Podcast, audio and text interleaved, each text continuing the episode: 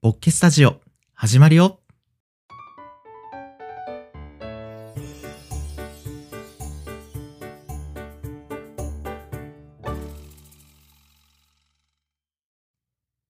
2021年7月27日火曜日、ポッケスタジオ第2回。今日のテーマは、さようなら、ツタヤ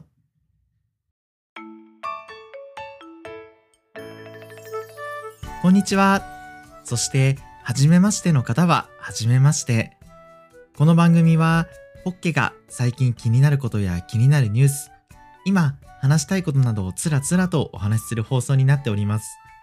通勤通学の途中、家事の合間、疲れた時、お休み前などなど、そんな時のお供に聞いてもらえたら嬉しいです。えーとですね、ポッケスタジオ第1回の時に話したんですが、よし、癒し系のラジオを作るぞと思ったわけです。なんというか、こう、ろうそくのね、炎だけが揺れている、こう、夜の静かな部屋で聞きたいみたいな、ローファイを BGM にするぞみたいな、なんかそういったものを目指したんですけど、ただ第1回の音声をこう自分で編集している時から、あれ、ちょっと待てよと。これは違うぞと思ったわけですね。まあ、出だしこそね、こう頑張って普段話しているスピードの半分ぐらいのスピードで、こうゆったり話そうと努力している様子が、まあ、自分ながらも見えたんですけど、結局後半はね、こういう風に普通のスピードで話しちゃってるし、滑舌も悪いし、あれ？って思ったんですよね。はい。やっぱりこう、自分のキャラにないというか、自分の辞書にない要素は作れないんだなってつくづく思いましたので、はい。なのでね、もうね、素でやっていくことにしました。はい。こんなですが、よろしくお願いします。はい。ということで、ポッケスタジオ第2回、最後までお付き合いいただけたら嬉しいです。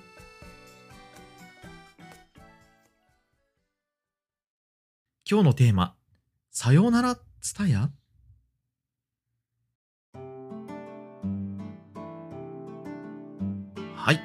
始まりました。今日のテーマのコーナーです。今日ですね、ちょっと気になったニュースをご紹介したいなっていうことで、ニュースのコーナーですね。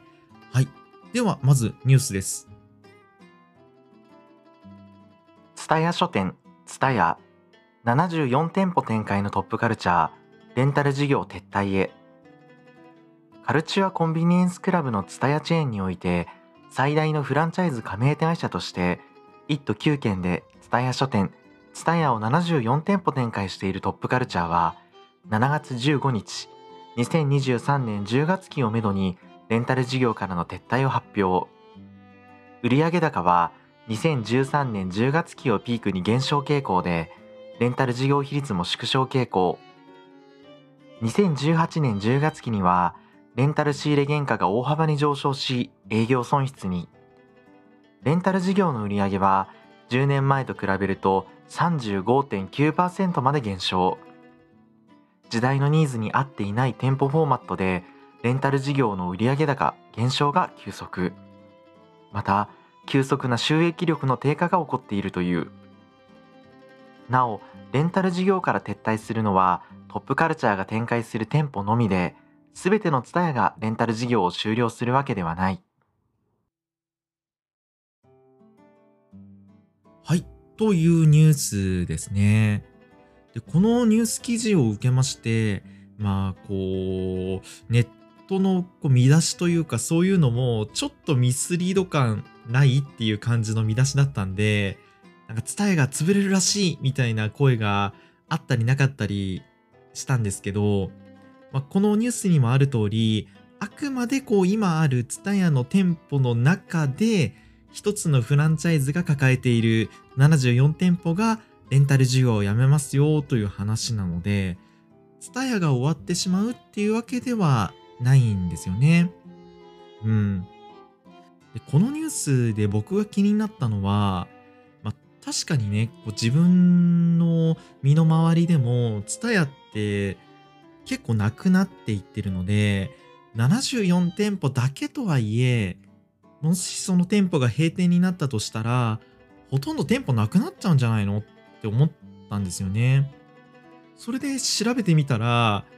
あの、ツタヤって全国でまだ約960店舗もあるらしいんですよ。それにびっくりしましたね、正直。960もあるんだ。全国に。ああ、なるほど。身の回りからなくなってるだけなんですね。まあ、ちょっとマックス全盛期は調べてないんですけど、全盛期って1500ぐらいあったんですかね。うーん。まあ、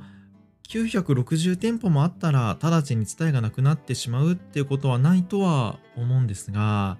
ただ今後どうなるかちょっと心配ですね。うーん。で、ツタヤって、もちろんレンタルがどうこうっていうこともあるんですけど、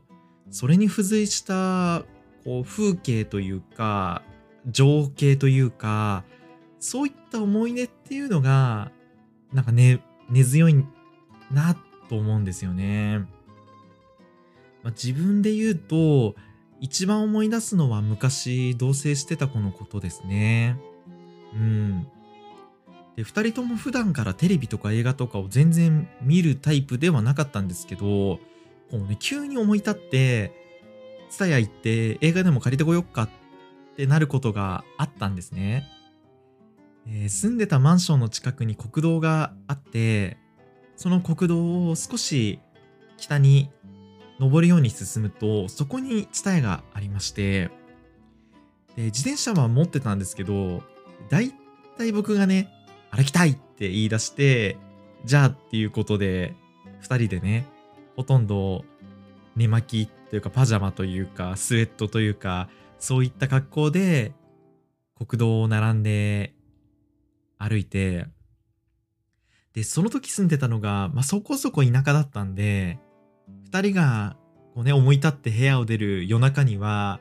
人通りとか車通りもほとんどなくてすごく静かなんですよね。で物音といえばあの国道をね明らかにスピード違反だろっていう車が ビューンって時々横を通り過ぎるぐらいで、あとは大体こう薄暗いし静かなんですよね。で、同棲されているリスナーの方で同じ経験とかがある方もいらっしゃるかとは思うんですが、長く同棲してると、全く会話がなかったり、別にあえて会話をしないわけじゃないけど、中折り入って話をする機会ってなくなりがちじゃないですか？ね。で、まあこういう夜中ね、散歩してる時って、なんか自然と話しやすかったりするんですよね。最近お母さん元気？とか、そういえばあの仕事どうなった？とか、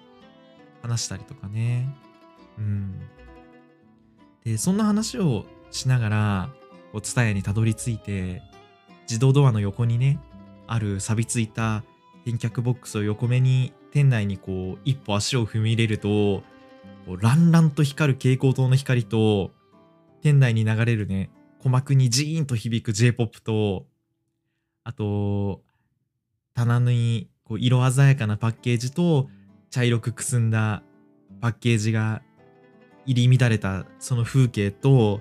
なんとも言えないこのレンタルビデオ店の独特の匂いとかが、こう、ドーッと押し寄せてきて、こう、これまで歩いてきた薄暗くて静かな夜道のそのコントラストがね、ちょっとめまいがしたりなんかして。うん。で、とりあえず最新コーナーを眺めに行ったりするんですけど、まあ最新作って、記憶が正しければですが、2泊3日350円ぐらいなんですよね。超最新作だと確か1泊2日だったと思うんですけど。で、1泊2日とか2泊3日って、なんか余裕を持ちすぎて返し忘れるみたいなことがあったりするので、まあ、結局ね、7泊8日100円だし、旧作でなんか掘り出そうよっつって、お互いね、こう、人一本借りたいものを借りて、みたいな話をして借りたりね。で、地帯の帰り道、こう、あの、黒いメッシュの手提げを片手に、コンビニでお酒とかお菓子とか買って、また薄暗くて静かな国道沿いを辿って部屋に戻って、早速こう借りてきた DVD を回すものの、大体それがつまんないんですよね。なんか聞いたことのないタイトルみたいなので借りると、大体つまんないんですよ。本当なんか選ぶ能力に長けてないというか、俺が借りた DVD とかって、まあ100%外れでしたね。うん。だから見始めてて、うわ、つまんなって思うんだけど、相手は面白いと思ってるかもしれないから、え、これつまんなくない？みたいな口に出すと、こう水を差しちゃうじゃないですか。で、まあ、こっちとしても、まあ、せっかく借りてきたんだしなっていう気持ちもあるから、あやっぱり最新作か特集コーナーからなんか借りればよかったって思いながらも、一応最後まで見るんですよね。で、エンドロールになると、まあ、決まって相手がどうだったって聞いてくるんですよ。で、そこで、あの、こっちが、あ、だってこうだったって言うと、あの、主張の弱い子だったんで、うん、そうだね、そうだねで終わっちゃうから、逆に、うん、どうだったって質問返しすると、うーん、あんまだったねって言うんですよ。で、その子はこう、人とか物に対してね、なんか悪く言えない子だったから、なんか直接的につまんないとか面白くないっていう表現はしないんですけど、まあ、やっぱ長く一緒にいるから、あ、やっぱつまんなかったんだなってわかるから、またそれが面白くて。でね、で、こっちが、めっちゃつまんなかったんだけどって言うと、向こうもなんか言いやすくなって、え、そうだよね、あのシーン何だったのみたいな話で、二人でこう、いかにね、酔ってるのもあるから、いかにこう、ダ作だったかみたいのをこう、ゴロゴロしながら話してると、こう、もともと深夜からスタートした映画鑑賞会だったから、結局ね、そのままリビングで寝ちゃって、この鑑賞会が終わるっていうのが、時々あって、そういったなんかね、一年の思い出っていうのが、ツタヤにはあるんですよね。うん。えー今はネットフリックスとか、Hulu とか、あと Amazon プライムビデオとか、まあオンデマンド系というのがたくさんあって、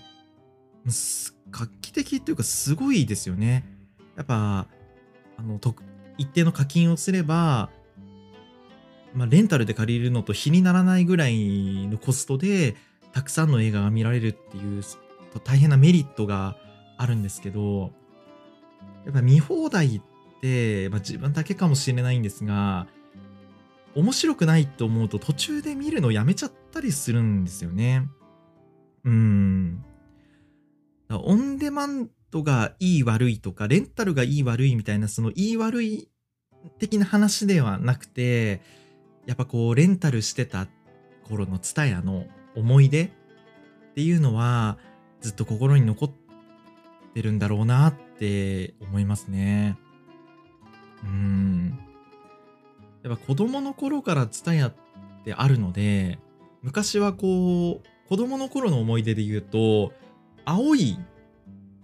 ブラバッグというか、青い布バッグというか、あのー思い出がすごく強いんですよね。さっき黒の手先がって言いましたけど、どちらかというとこう、ブルーの VHS を入れる袋の方が思い出に残ってますね。やっぱドラえもんとか借りて帰ってたあの幼少期を思い出すと、なんかじわーっと胸に来るものがありますね。実はあのー自分ドラえもん、大長編ドラえもんがめちゃくちゃ好きなんで、大長編大長編ドラえもんはめっちゃ見ましたね。そういう意味では、ツタヤに幼少期のこの気持ちを育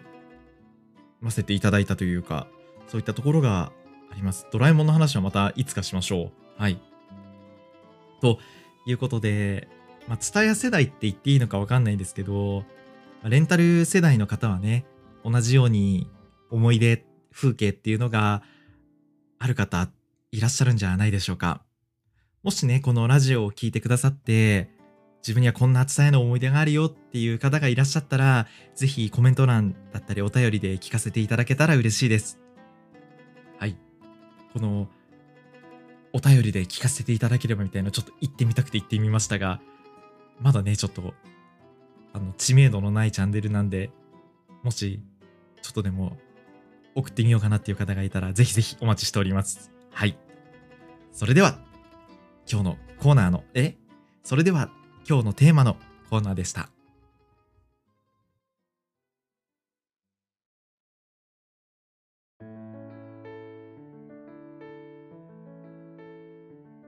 はい、エンディングのお時間がやってまいりました。